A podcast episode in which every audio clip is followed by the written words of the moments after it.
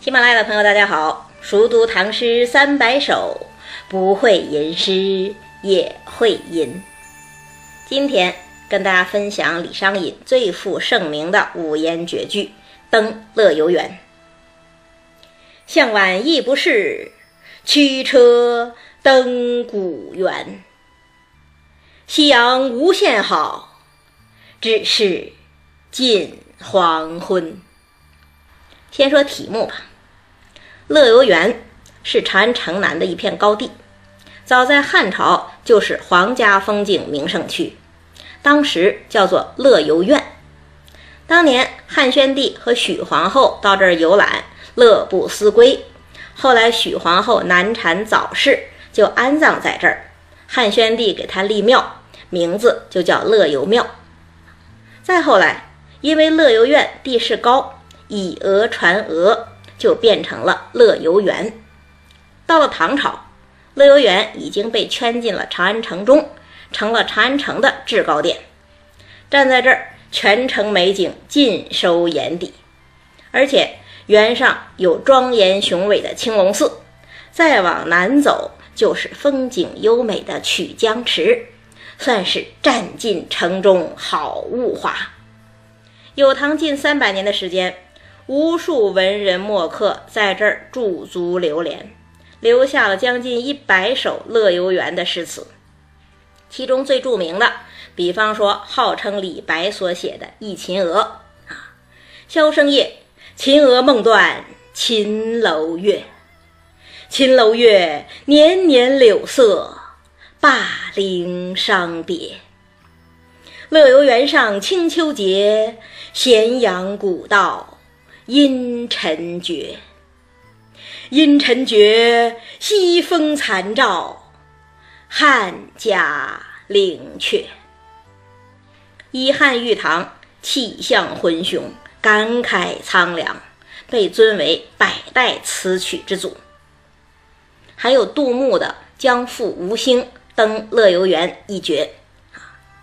青史有味是无能，闲爱孤云静爱僧。欲把一挥江海去，乐游原上望昭陵。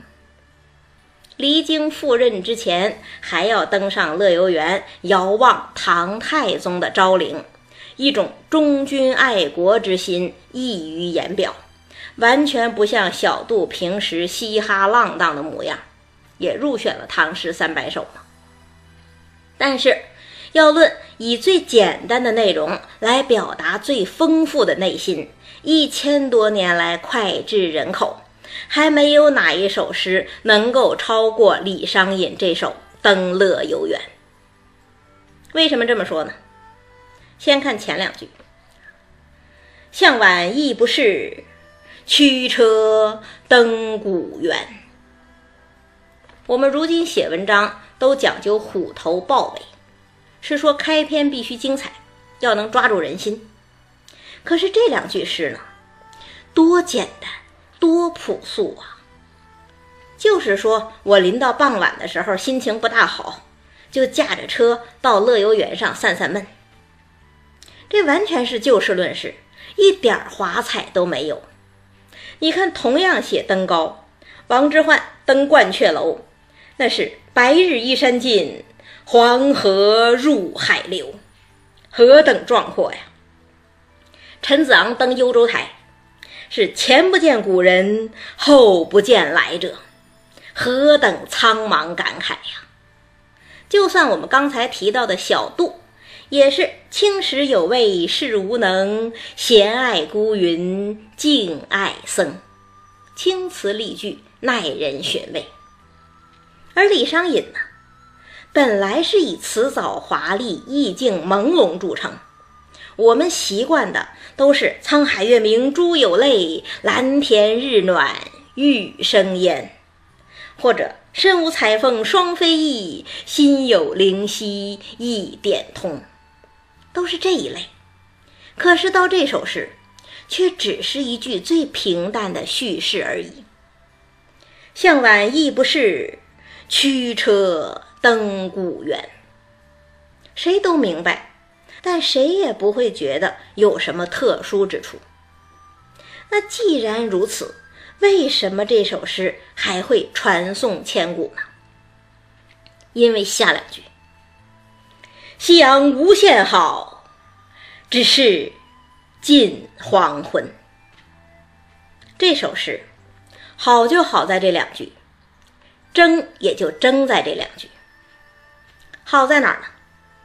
茫茫古原之上，一轮夕阳正沉沉落下。举目四望，只见一片长天大地，只见一片金红色的光芒。落日融金，古原如醉。这辽阔的空间感，这饱和的色彩感，是何等动人心魄呀！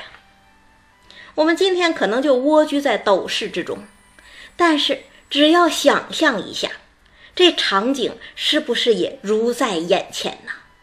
是不是也会感受到这种强烈的震撼呢？这就是它的好处。那为什么说争也就争在这里呢？因为大家对“只是”这两个字有不同的理解，而对这两个字的理解又直接关涉到对全诗感情基调的把握。什么叫“只是”啊？“只是”有两个意思，一个就是我们今天的通常用法。表示转折，相当于但是或者只不过。如果按照这种理解，那么所谓夕阳无限好，只是近黄昏，就意味着这夕阳西下的风景是如此美好，只不过黄昏已经逼近，而一入黄昏，万象俱灭，这一切也就都看不见了。美景是这样转瞬即逝，推而广之，人生不是也就有如白驹过隙吗？再推而广之，盛极一时的大唐王朝又何尝不是如梦幻泡影，如露亦如电呢？都会消逝的。想到这里，真是让人百感交集呀。我们之前讲过。李商隐少年时代就名声鹊起，却因为生在晚唐乱世，误触党争的罗网，结果一生蹉跎，郁郁而终。这样的时代背景，再加上这样的人生际遇，让他早就有一种深深的落寞和无奈。所谓“向晚意不适，驱车登古原”，当然可以理解为天色将晚，情绪低落。但也未尝没有一种人生将老、回首凄凉的微妙感情吧。在这样的心绪之下呀，看到古原落日，看到最美好的景致，偏偏在接近消逝的时候才展现出来，内心该是何等眷恋，又何等无奈呀！一时之间，身世之悲被激发出来。家国之叹也疏忽而至。可是呢，悲也罢，叹也罢，又能如何呢？该日落还是日落，该迟暮还是迟暮，该沉沦还是沉沦。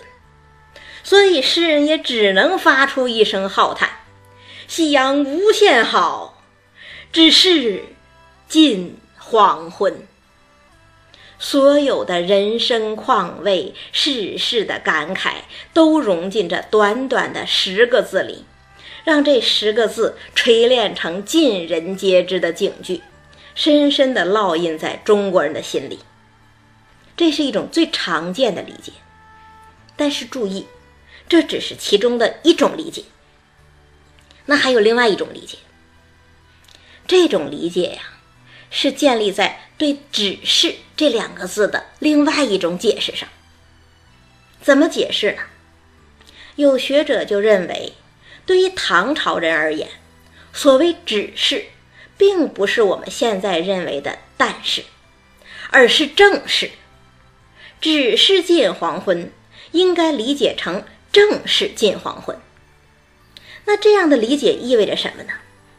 意味着一种截然相反的情绪啊！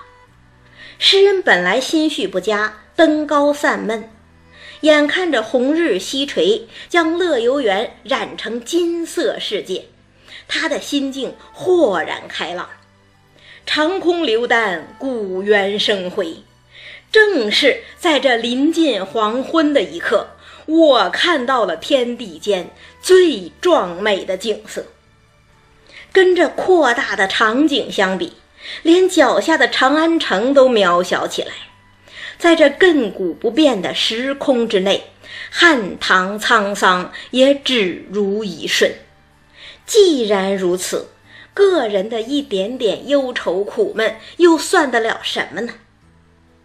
如果按照这种理解，那么因为登乐游原。诗人就从向晚意不适的心境之中走出来了，他不仅释然了，而且得到一种精神的升华。那到底是哪一种说法正确呀？其实诗是不能这样来论对错的，还得回到我们一直在说的那句话：“诗无大故，仁者见仁，智者见智。”我们如今已经无法确切知道李商隐当时真正的心境，但是无论何时何地，只要看到夕阳西下、落日低回，我们的头脑之中就自然而然地出现“想无限好，只是近黄昏”，我们的心灵也都会在那一刻震颤一下。这就是这首诗的伟大之处啊！再读一遍：“向晚意不适，驱车登古原。夕阳无限好，只是近黄昏。”时光荏苒呐，眼看夏天就要过去了，八一建军节即将到来，所以。接下来要跟大家分享几首边塞诗。第一首，王翰的《凉州词》。